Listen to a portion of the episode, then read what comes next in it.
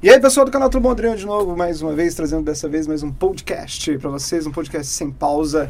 Hoje estou com os meus dois convidados, Engie e Matsu.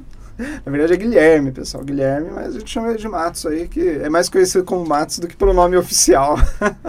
Quero agradecer a vocês dois terem aceitado o meu convite aqui para conversar um pouquinho aí sobre as origens do evento do Otaku Noie, né, o Otaku no Nipo. E gostaria de, de começar perguntando para vocês quem é cada um de vocês. Quem é Guilherme e quem é Engie, para o pessoal ter uma, uma referência. Começando aqui pelo, pelo Guilherme. Bom, primeiramente, só minha família me chama de Guilherme. eu sou o Matsu mesmo.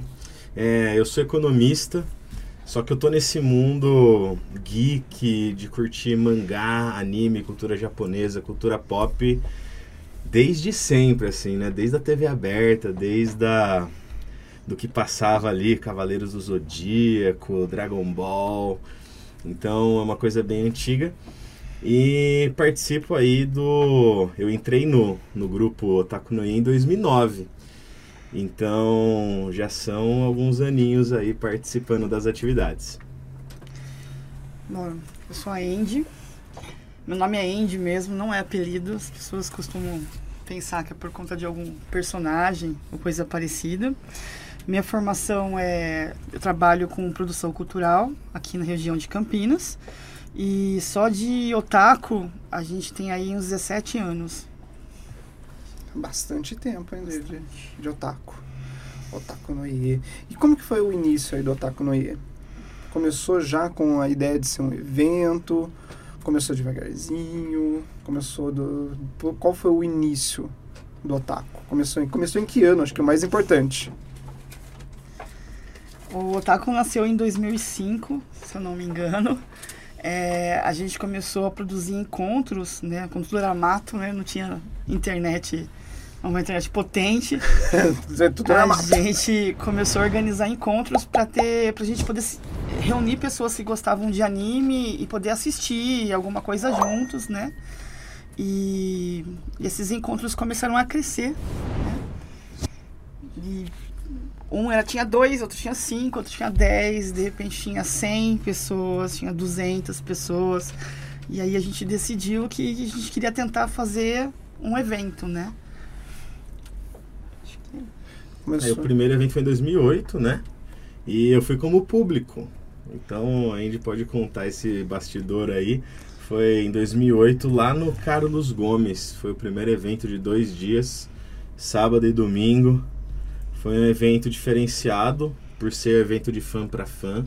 Essa foi uma característica desde os primeiros encontros ali, de que como todo mundo do grupo é fã e fazia aquilo não pensando, não com fim lucrativo, mas realmente para trazer pessoas que também são fãs, o evento sempre teve essa característica de ser muito cultural, de agradar todo o público, desde criança até famílias, terceira idade. E o primeiro foi lá no Carlos Gomes. Então o primeiro quer dizer que não foi um, um primeiro, não foi o Otaku no Nip, foi o Otaku foi. na escola. foi o Otaku no Ie mesmo. Otaku no Ie, o evento, né? Porque até então era Otaku no Ie era encontros, né? Então a gente começa, começou já com, com esse péssimo gosto de nome, né? Que eu taco em algum lugar, né? já estava no, no, já era o, o, prelúdio de tudo. E aí ele foi, acabou indo para Nipo mesmo na qual edição? Na segunda edição, então? Isso. No, no dia lá que a gente fez o, o, primeiro evento já foi muito bacana e no mesmo dia a gente já recebeu já o convite de começar a produzir eventos dentro do, do Instituto Cultural Nipo ah, Brasileiro. Já, então no, no, primeiro evento já teve convite da própria Nipo. Isso. Ah, que legal. Então a gente chegou já no Nipo já sendo convidado para produzir lá levar o que a gente fez fora para dentro do instituto. Para dentro do instituto. É muitos grupos culturais que apresentaram no primeiro, né? Pessoal de taiko, soran, yasukoi, que são as danças tradicionais japonesas, tambor japonês e tudo mais, eles são do Nipo. Aí eles viram o evento, viram que tinha, tava lotado, tinha um monte de gente, falou, cara, a gente precisa levar isso pro clube, porque a cultura de mangá e anime também remete à cultura japonesa, né? Não uma cultura tradicional, mas essa cultura mais pop e o, e o Nipo queria levar isso para lá também. E aí levou na edição, aí nesse caso, já na edição de, 2000, de 2009, Não, 2008, 2008 mesmo. Em 2008 mesmo. Empolgaram de verdade. Já empolgaram, já Dois foi. meses depois aconteceu no Otaku Ah, então já foi na, na, na sequência, então, um, do, um evento do outro. Pô, muito bom. E ele já tinha essa dimensão que tem hoje? Ou ele foi uma, uma versão mais, mais simplificada do que o evento é hoje? Eu não, eu acho que com- a gente está crescendo aos, né, cada vez mais, é, mas ó, era o mesmo formato que a gente atende, né? Tanto que a gente go- gosta de trabalhar nesse formato é, por ser um pouco mais tradicional e lembrar realmente os eventos daquela época, né? Então a gente continua trabalhando dentro desse. É, puxa o- os, os eventos mais, mais antigos da, da época. É, o Otaku no Nipo já foi o, o maior do interior e continua hoje sendo o mais tradicional do interior. A gente tem inclusive amizade com outros organizadores de outros eventos, só que manter essa raiz que a Indy colocou mui- muito bem, essa raiz de trazer aquilo que é de fã para fã, aquilo que remete ali à época que, que vocês chamaram aí de quando era tudo mato, da, que não tinha internet. era tudo mato. era tudo mato, então trazer essa sensação de mundo paralelo, de entrar no evento e você se sentir ah, imerso em outra cultura, enfim, é uma, real- uma viagem completa assim para o nosso público. Legal. E o Matsu trouxe o que de novo para esse evento? Cara, Eu me- entrou, entrou lá no evento. então, mais. eu, eu é entrei que- no grupo, essa é uma história legal, porque eu entrei no grupo porque eu, eu jogava RPG, RPG de mesa, né? Uhum. É, e aí, uma pessoa que jogava na mesa era do grupo, falou: entra lá. Aí, primeiro me colocaram para carregar cadeira e mesa e carregar coisa, que é normalmente os, os staffs que entram, essa é a grande função. Só que, cara, tá no evento é uma sensação assim espetacular de organizar, sabe? De você saber que de alguma forma você tá ajudando para transformar o dia da pessoa que tá indo lá e, e levando alegria, levando, sabe, toda aquela energia de um evento. E aí, pouco tempo depois, eu fui coordenador de limpeza, que eu acho que foi uma punição, porque eu era muito chato. e aí eu fiquei responsável pela limpeza do evento. E depois me jogaram no palco. Tipo, vai lá. Vai no E- palco, se vira. Não, é que você fala muito, então vai pro palco. Só que, cara, eu tinha pavor terrível de palco. Aí a primeira vez foi no, no Otaku no Nipo de 2016, edição tema Pokémon. Subi no palco e travei total. 2010, perdão, tinha 16 anos. 2010, Nossa. travadíssimo no palco, mas deu certo, né? E Como é até que fez- hoje eu tô Como lá. é que fez pra destravar? Eu acho que foi terapia de choque. foi. Foi. na- Na verdade, era uma época que também eu já fazia terapia pra trabalhar essa questão do medo e tal. Inclusive, faça terapia, quem tá escutando. E. Já vai mandar, vai mandar um oi pra, pra terapeuta. Já, "Ah, fulano." Então, cara, na real, o Otaku abriu muitas portas pra mim de coisas que eu faço até hoje. Lá foi o primeiro lugar que eu falei pra duas mil pessoas no palco. Então, abriu grandes portas. E hoje, desde 2020, entre 2020 e 2021, aí conversando com a Andy, é, a gente começou a, a organizar as coisas de uma maneira um pouco diferente. Aí eu comecei a atuar um pouco mais. Mas sempre quem coordena tudo, quem, quem conduz tudo é a Andy. É, Sempre é a chefe de tudo. Em outras palavras, quando dá algum pepino muito grande, é a Andy que tá A Andy que Tudo resolvendo. minha. Agora, mas se for, deu tudo bem, tudo certo, tá todo mundo feliz, aí não, Não, ninguém lembra não é de com mim. ninguém lembra de ti. Não, só. Você ficou sabendo que ele tinha travado no palco lá em 2010? Não. Descobriu hoje. Fiquei sab... é, Pois é. Descobriu Não, ela hoje. sabe. Ah, eu Sabia, já sabia já há um tempo atrás, assim. Ela mas... não tava vendo, mas isso aconteceu. Nossa, eu lembro de. Tinha que ler o nome do concurso cosplay e eu travava assim, tremia. E muita ansiedade. Aí, isso no sábado. No domingo, porque na época era dois dias. No domingo já deu uma. Melhoradinha. Mas assim é na vida, né? Às vezes a gente Sim. dá uma. A primeira vez é uma. Enrosca. É, mas depois fica tranquilo e dá tudo certo. Hoje em dia a gente Flui. já faz, cara, a qualquer momento dá pra você subir no palco e fazer alguma coisa. Não, beleza, bora Peraí, tô, fazer. tô indo. E vai. Ah, vai, é natural. É natural. E o planejamento do, do- dos eventos, como ficou? Começa desde o do ano ou vocês já, devido ao tempo, já tá tudo pronto e só chamar o fornecedor X, Y, Z, monta, consegue montar um amanhã, por exemplo. Conseguir montar um amanhã a gente consegue, mas não é assim que funciona. Não é simples não, assim. Não, é, tem, vai é, a gente trabalhando, né? É, vai ganhando uma experiência, então por isso que a gente consegue com alguma facilidade tentar se organizar e planejar alguma coisa com, com um período assim próximo, né? Um curto espaço de tempo. Mas é, o planejamento é bem longo para a gente poder produzir alguma coisa assim. E como é que foi a, a questão do planejamento agora durante a pandemia? Exatamente. A gente, é, em 2020, a gente estava organizando uma edição para o dia 17 de maio de 2020. Já estava assim, atrações confirmadas, divulgação a mil, aluguel já acertado, convite tudo maravilhoso, vendido. convite vendido. O primeiro lote esgotou em 20, menos de 24 horas. Pessoal empolgado. E aí, né? Aconteceu tudo que sabemos que aconteceu. Aí a gente pensou, ah, vai passar logo, vamos adiar para julho. Adiamos para julho, aí, como sabemos, não abriu ainda. Aí adiamos para o começo de 2021, aí não abriu ainda. Aí adiamos para o meio de 2021. Aí a gente falou, gente, vamos esperar. Tanto é que nós fomos, assim, um dos últimos eventos a voltar mesmo podendo já, de acordo com as diretrizes né, da, das autoridades responsáveis, porque a gente realmente tem uma preocupação assim de com nossos staffs, com o público. Então a gente voltou, é, todo mundo ainda seguindo protocolos, tinha até uma flexibilização um pouco maior, mas a gente sempre um pouco mais rígido do que a flexibilização vigente, sabe? Para ser precavido assim, um pouco a mais, não faz falta. Então, durante a pandemia, a gente foi para lives.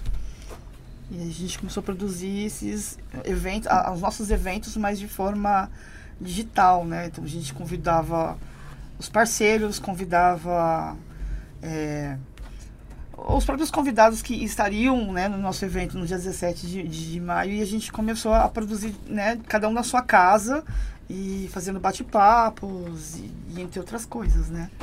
Cara, e foi assim, surreal, porque a gente trouxe dubladores renomados, profissionais do audiovisual brasileiro é, de décadas, né? Desde do Álvaro, por exemplo, que estava em Bambalalão, é, Castelo Ratimbum, Ratimbum e Cocoricó e um monte de coisa, até o pessoal mais recente que produz hoje, né, artistas que também produzem hoje. Então a gente fez várias mega lives, bateu aí centenas de milhares de pessoas que consumiram e a gente criou alguns programas. Cine Geek, que a gente falava de filmes, o Papotaco, que a gente falava de animes e de vez em quando de séries, que encaixava ali o Conversa Ilustrada, que tinha convidados que são artistas da região aqui de Campinas, que tinham oportunidade de falar mais sobre as obras deles, os trabalhos deles, foram mais de 50, né? Então a gente começou a ir para o mundo digital, até porque a gente estava precisando de alguma coisa também. E hoje, hoje em 2022, os programas continuaram? A gente rodou pro Oscar, a gente rodou. É Oscar. E, e aí a gente deu um, um break também, porque parece que não, mas fazer live, transmissão toda semana, cara, é muito cansativo, é muito trabalho. Cansa, dá bastante trabalho. É mesmo. muito trabalho, então a gente fez, os programas estão gravados, por exemplo, tanto de filmes quanto de animes tal, a gente meio que já falou de todos os clássicos, sabe? Teve 30, 40, 50 episódios. Então a gente já falou de, dos grandes clássicos. E aí também ficar caçando assunto, também a gente achou, não, foi legal, tá lá para quem quiser assistir ainda. A gente deu uma fase. pausa, né? A gente parou um pouquinho antes do, do, do, do retorno do primeiro evento, porque a gente tinha que produzir o evento. Sim. E acabou o primeiro evento, a gente começou a produzir outro já. Então é, é uma pausa, assim. O primeiro agora do retorno foi em que mês? Foi esse ano, né? Foi, foi esse ano, ah, em abril. Abril. E o segundo? O segundo foi em setembro. Setembro. Dia 25 de setembro. E o próximo? O é próximo, todos querem saber. É o que todos querem saber. Em off a gente pode conversar mais sobre o calendário do ano que vem. A gente está planejando para 2023 coisas novas mesmo, assim, trazer. É, de, desde 2020 a nossa intenção era fazer um escalonamento. A gente vai começar Aí o primeiro vai ser assim, meio low cost, dentro daquilo que. Low cost ainda é muito cost, né? Mas dentro do universo de evento. E aí a gente vai progredindo os investimentos, as parcerias. E aí para 2023 a gente conseguiu nesse ano com os dois que teve, conseguiu assim muito reconhecimento do público, reconhecimento dos parceiros, que nos abriu as portas para ousar algumas coisas maiores no ano que vem. Então a gente está dando esses passos para construir, mas ano que vem a gente vai vir com mais coisa do que foi nesse. Pretendem uma expansão do evento ou apenas mais atrações? Eu não sei o que eu posso revelar. Oh, aqui. meu Deus! Eu eu vou passar essa. A chefe tá do lado eu já. vou passar essa pergunta para a Andy. Eu tenho a tendência de falar demais, então ficarei A gente em pode silêncio falar agora. que é os dois. As duas coisas. Ah, eu gosto disso. Grandes expansões e grandes atrações. Isso é muito bom. Mas ainda vai ser no formato lá na Nipo. Não sabe também. Eu não vou falar nada, não. Sigam arroba Otaku no Nipo e descubram sigam próximos capítulos. Vai estar na descrição, na descrição desse vídeo, tá lá, terá todas as redes sociais da Otaku no Nipo para vocês acompanharem e descobrirem em 2023 aonde será, que tamanho será e quem virá. Isso é muito importante. A gente tem uns planos assim bem realistas, na verdade. É, por exemplo, do, do primeiro evento para o segundo, a gente já investiu mais, já teve mais parcerias. A gente teve notoriamente um palco é, com uma infra assim espetacular, com atrações incríveis. Pô, veio o Diego Ramiro. é, cara, veio muita gente, não vou lembrar nome, é muita gente. São muitos artistas que, que a gente traz. E também a área de games com. Cara, com parte de, de PC gamer, de VR, de game indepen- independente. A gente conseguiu trazer assim uma melhoria muito grande de abril até setembro. Então, tipo, em cinco meses a gente trouxe uma melhoria muito grande. E a gente acredita que o próximo vai ser uma melhoria ainda maior do que foi de abril para setembro. E assim a gente segue melhorando. Tem pretensões para abrir novos eventos? Novos eventos que eu digo, ramificações assim como tem o Campinas Anime Fest, Limeira Anime Fest, toda a Dinastia Fest que criaram. Vocês Esse têm ano- essa preten- Esse ano a pretensão gente de- já começou um pouquinho, né? Porque a gente iniciou o ano com o Expo HQ, que Hum, já era diferente do Otaku, né? Que a gente focou mais né, é, nos artistas independentes, nas histórias em quadrinhos, né? Parte de- litera- literária mesmo, né? Que já era diferente já do Otaku, que era mais... é, Otaku, mais otaku. mas otaku. Então a gente já, esse ano a gente já deu um passo, né, de Mas a isso eu não mais. fiquei sabendo. Conta um pouco então dessa, dessa ramificação. Você tá olhando pra mim? É o seguinte, no, no dia 31 de janeiro, 30, né? 30? Acho que é 30. 30 ou 31 de janeiro? Dia 30, confio na Andy. É, é o dia do quadrinho nacional, em que a gente homenageia e celebra os quadrinistas nacionais. Poucas pessoas sabem, mas o que é considerado talvez o primeiro quadrinho do mundo é brasileiro. E a gente tem quadrinhos nacionais, assim, espetaculares. A maior parte do público acaba conhecendo aqueles que são mais ahn, populares, né? Que tem uma grande indústria por trás. Por exemplo, a Turma da Mônica, Menino Maluquinho e tal.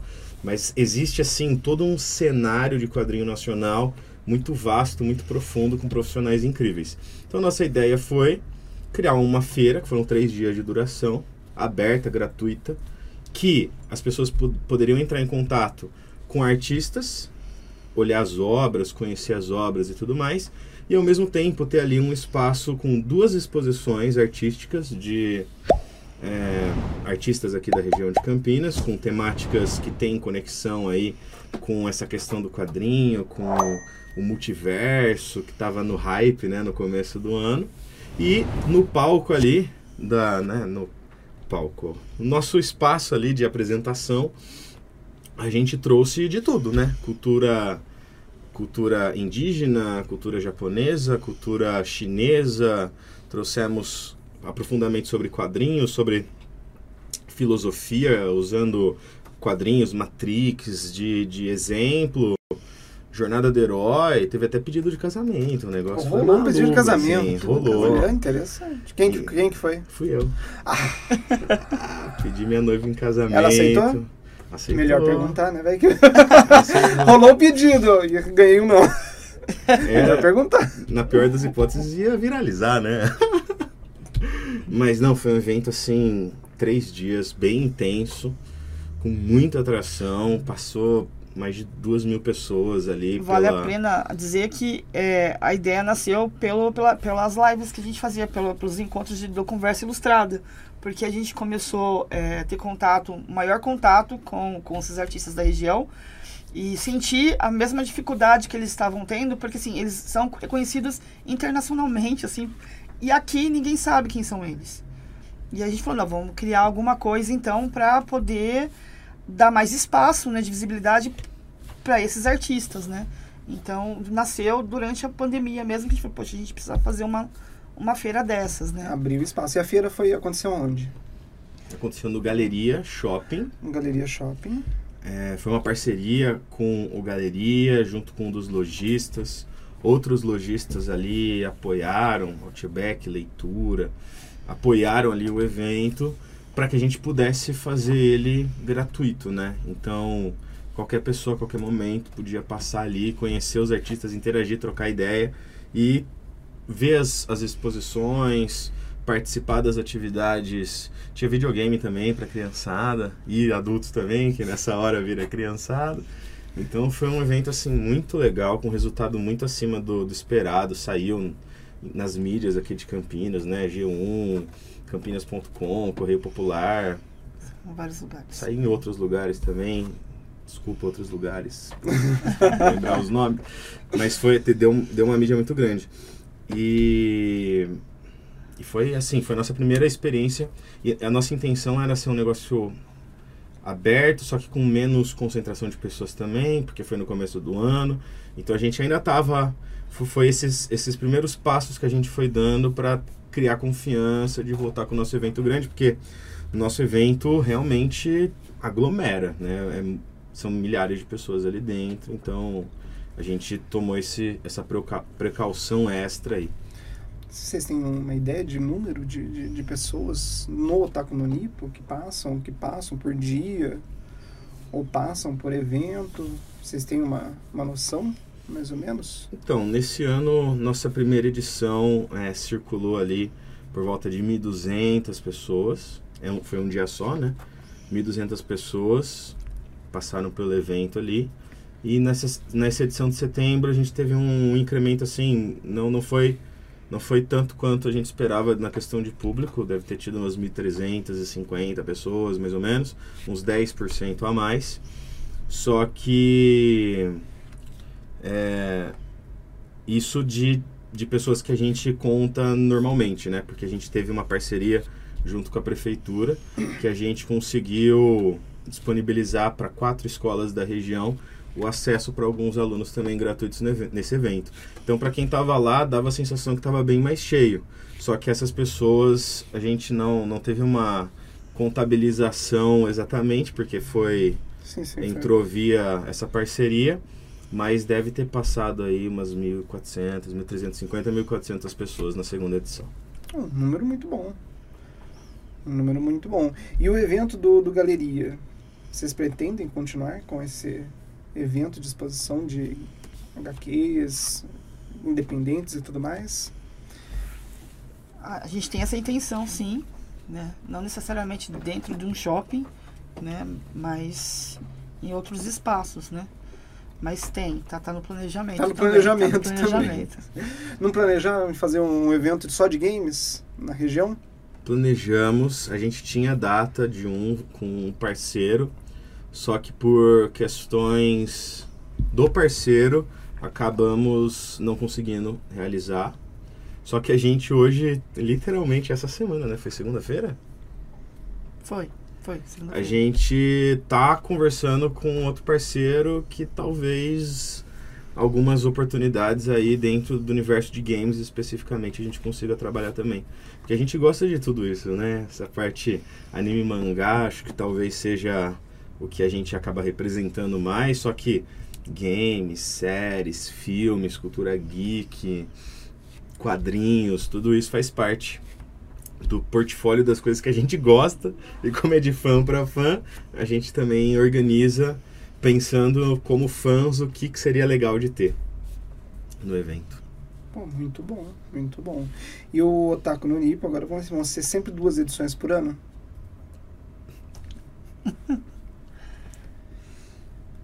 O número de edições não, não, pode falar também? Eu não sei, eu posso falar alguma coisa? Pode, se quiser falar, é, pode. Vem sendo dois anos, dois por ano, é, até então. Eu não sei até onde eu posso falar, entendeu? Eu assinei um contrato de sigilo. Vai falando, se ela chutar por baixo da mesa, que falou demais. É melhor ela falar, é, é mais fácil. É bom que cria aquela expectativa. Uhum. Não, pode falar, pode falar. Pode falar. A gente pensa Agora é eu tô pensando ele. como que eu vou falar isso para não ser também não uma bomba. A gente pensa em fazer cinco eventos ano que vem. Uau! Cinco Essa eventos. eu não esperava. É, então. A gente pretende fazer cinco eventos. Mas só todos que... sendo otaku no Nipo ou são as derivações? Então. Não preciso contar as derivações. Alguns desses a gente pensa em ser otaku no Nipo do jeito que ele é grande e maior do que foram os últimos dois. Legal. E, e outros a gente. Aqui assim, a gente tem uma visão que também, essa, essa pegada de ser fã para fã, a gente também gosta muito de fazer eventos que a entrada é franca.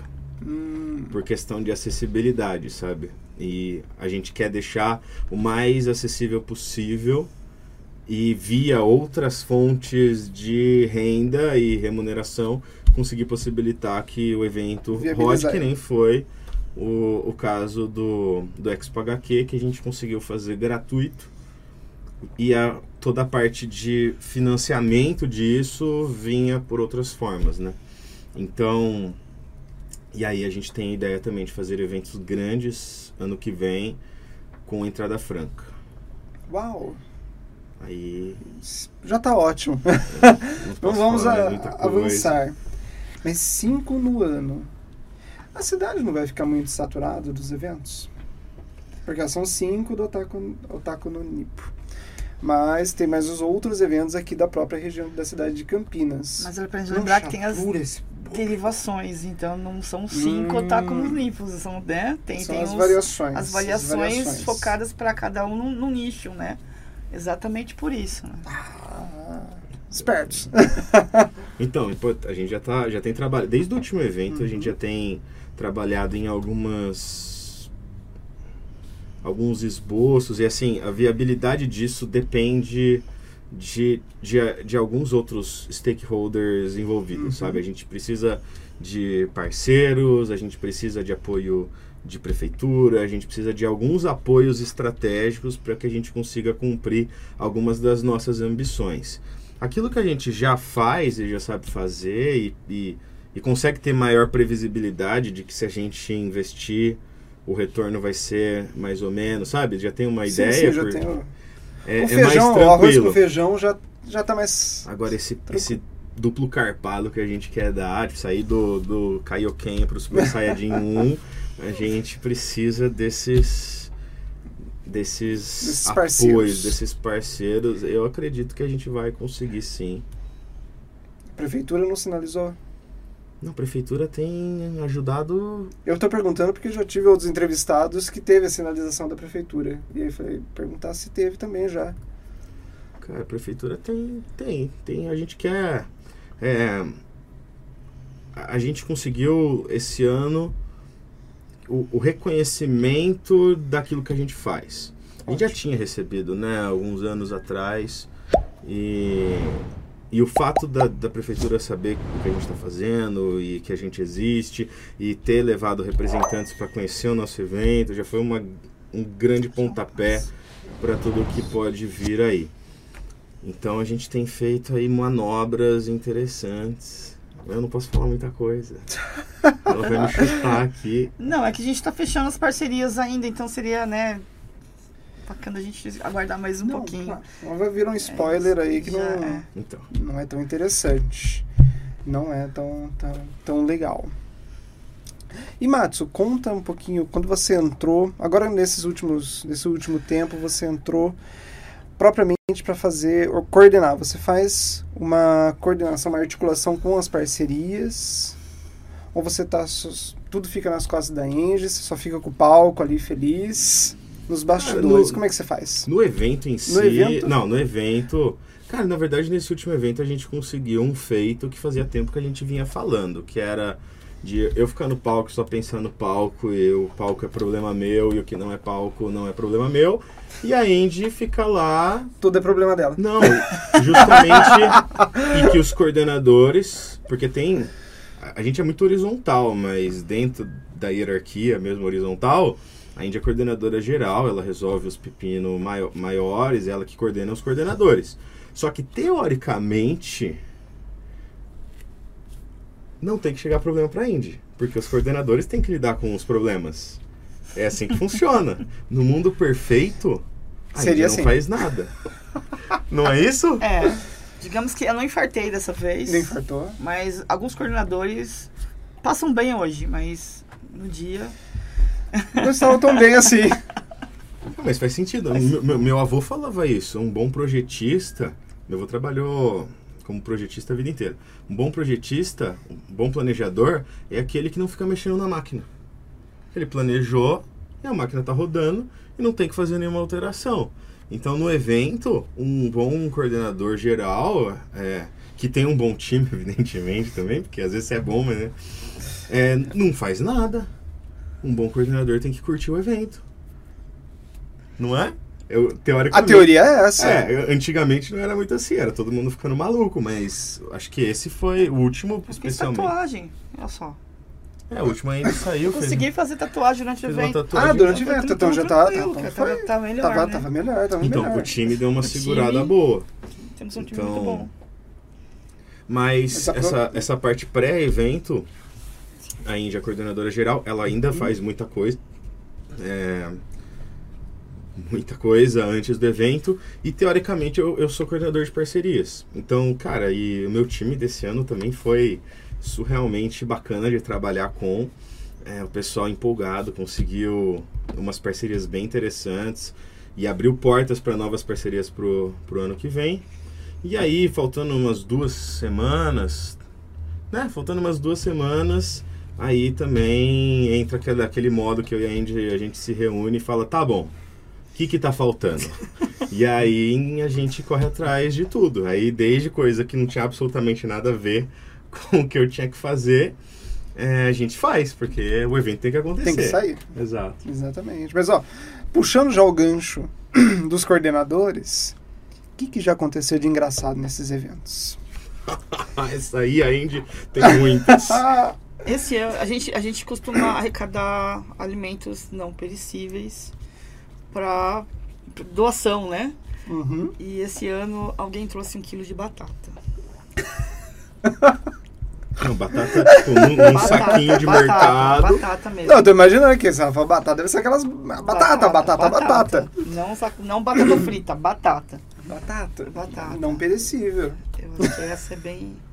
Não, e aí a, a nossa, nossos staffs ali, devidamente orientados, falando, então, amor, flor, flor da minha vida, meu anjo do céu. Isso aqui não é considerado um quilo de alimento. Onde você comprou? Ah, esquina, que bom, que você vai lá trocar. Que bom que ela comprou, né? Não, não pegou não da horta. eu peguei na minha horta. Então. Não, mas coisa engraçada, cara, coisa engraçada tem várias. É que muitas das coisas engraçadas, quando elas acontecem, são uma grande tragédia. Normal. Ela fica engraçada à medida que o tempo vai passando e aí a gente ri do que aconteceu. Porque coisas engraçadas. Quer ver? Conta daquela do, do menino que batia a cabeça na parede. O menino batia a cabeça na parede.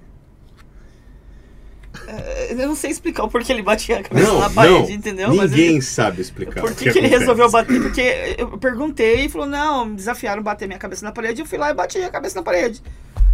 Foi uma vez que ele bateu? Acho que foi mais de uma, porque ele machucou a cabeça, batendo na cabeça na parede, entendeu?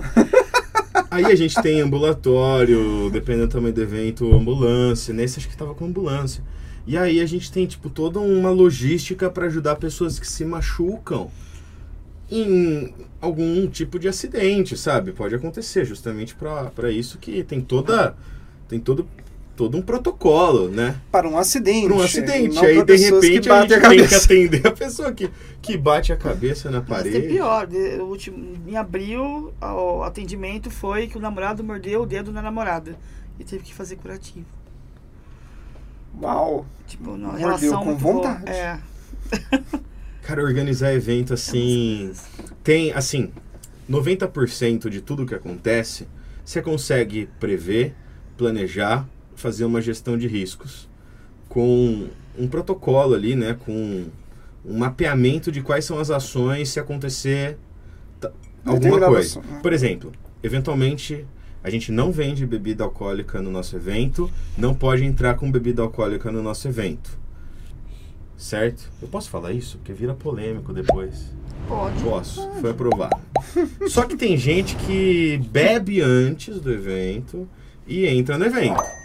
Então a gente já tem um protocolo para lidar com isso. Porque Entra com a bebida dentro dele. É uma é, estatística assim que um a cada dois eventos vai ter alguém nessa situação. Então a gente já tem um protocolo. Ó, oh, se acontecer isso, o staff faz isso, isso, isso, isso, isso, e entra. Se for menor, que acontece, aí liga assim, assim, e tem todo o protocolo. Isso dá para mapear. Agora tem coisas que acontecem no evento que é assim, agora vamos esperar a aleatoriedade do evento. Tudo pode acontecer. A pessoa pode bater a cabeça na parede porque ela tá afim de bater a cabeça na parede. E não é o tema, entendeu? Porque a gente brinca com isso, porque a gente costuma trabalhar com temas. Então, cada evento vem um tema. Então, por exemplo, assim, tem um tema assim de final do mundo, todo mundo vestido de zumbi e ninguém se machucou. se machucou, a gente não viu também, porque tava tudo maquiado, né? Aí tinha aqueles, aquele tema mais fofinho e tal. Aí acontece do menino bater a cabeça na parede. O tema entendeu? era Pokémon, deu com a cabeça entendeu? na parede. Pior que foi Ghibli. Era que qual? Ghibli, Viagem de Hiro. Assim, zen, entendeu? Era pra ser zen as pessoas lá. Talvez seja por isso também. Pode ser, pode ser. Tinha um amigo meu que ele falava que o ser humano é inerente. A, a necessidade do ser humano é de ter algo violento sempre. Era uma pessoa conceituadíssima que falava isso. E vai ver que era isso. Era zen demais. Era zen demais. Você está muito zen. Vou dar com a cabeça um... na parede. Exatamente. Mas já rolou algum caso assim mais grave? Pode contar. Eu tô Pode. perguntando porque assim, ó, eu sou aí há sei lá quantos anos caravanista. E já tive casos, assim, casos policiais na caravana. Pessoa aí presa, nunca mais vê a pessoa dentro de evento. Já aconteceu, por exemplo, da pessoa passar mal na frente do, do Nipo. E a gente tem que ir lá convencer a pessoa a entrar pro evento porque senão a gente também não pode fazer o atendimento se ela estiver fora. Mas cobrou calçada, ingresso? Entendeu? Tirando a pessoa que tá a pessoa passando mal, porque acontece, as pessoas chegam lá e acham que foi o evento, a pessoa está é passando mal tal. E a gente, não, independente disso também a pessoa está passando mal. Sim. E a gente tem que, não, te convencer. A pessoa não queria entrar. E a gente pedia por favor, e a pessoa não queria entrar. A gente teve que carregar a pessoa pra dentro. Não, não, não, você vai entrar de qualquer jeito. A gente quer você aqui dentro, entendeu? Arrastamos ela para dentro agora, vamos, vamos dar atendimento, porque a gente contrata um, um, serviço e o serviço não pode ser feito na calçada, tem que ser dentro do evento.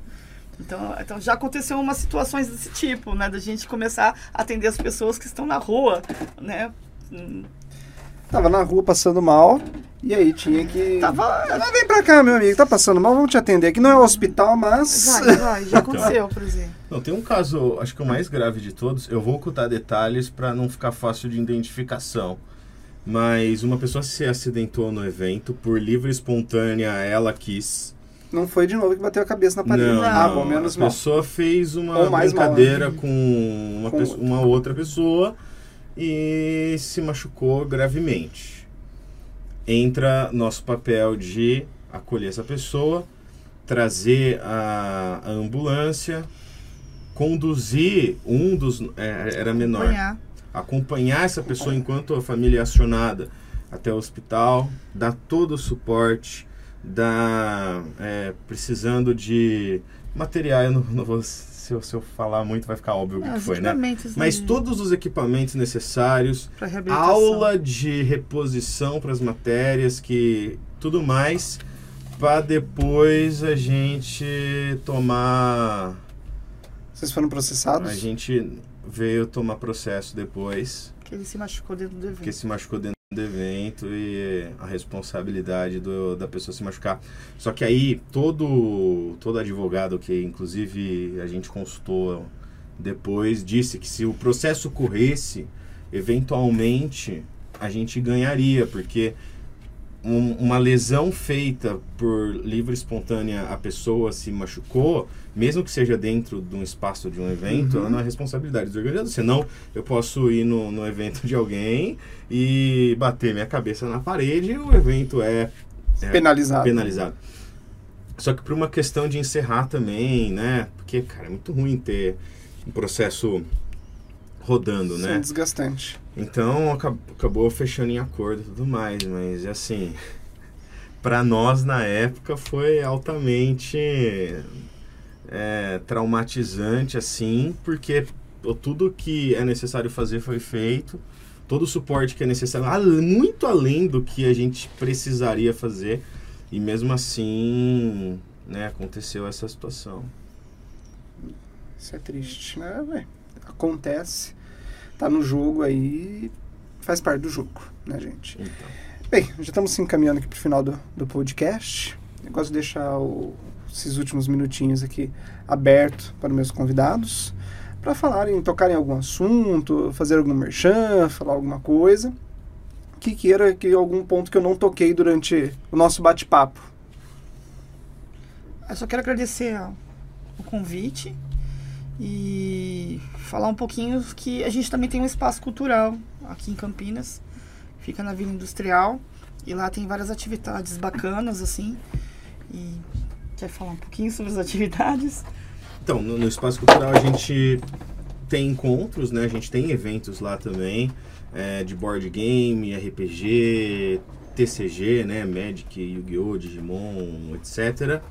Também, também temos aulas, aulas de artes, é, desenho, desenho, pintura, modelagem, já teve mangá, temos aulas de japonês, para quem imagina, eu eu comecei a estudar, né, japonês e poder entender anime, ler às vezes no original e conseguir entender alguma coisa, ir pro Japão, quem, quem gosta muito da cultura. Então a gente tem tudo isso. E, e é um espaço assim, cara, realmente é um otaku no ie, né? Otaku no ie significa a casa do otaku. É uma casa que você se sente feliz lá. Tem uma gibiteca com mais de mil volumes, tem quadrinhos, mangás, livros, assim, tem um acervo incrível e é só aparecer lá. Então não tem. é, alguns eventos a gente pede tipo um valor de consumação que a pessoa pode usar para refrigerante, água. Tem uma cantina lá então? Isso. Isso é ótimo. Então ela usa para a própria alimentação dela e a gente tem todas essas atividades assim. Você pode con- confi- conferir no nosso. A gente tem o Instagram, o Taco no Nipo, e o Instagram Espaço Otaku no Ie. Aí o Taco no Nipo a gente fala mais só sobre o evento e no Taco no Ie a gente fala mais só sobre o espaço, sendo que de vez em quando tem publicação cruzada, porque é uma coisa que tem tudo a ver um com o outro. Certo. É isso. É isso, então. Bem, quero agradecer a presença de vocês mais uma vez aqui no nosso podcast. E quero agradecer também a presença de você que está aí nos assistindo. Não esqueça de se inscrever no nosso canal, deixar seu comentário e compartilhar com os amigos mais esse podcast. Um grande abraço, vou ficando por aqui, valeu, falou, fui.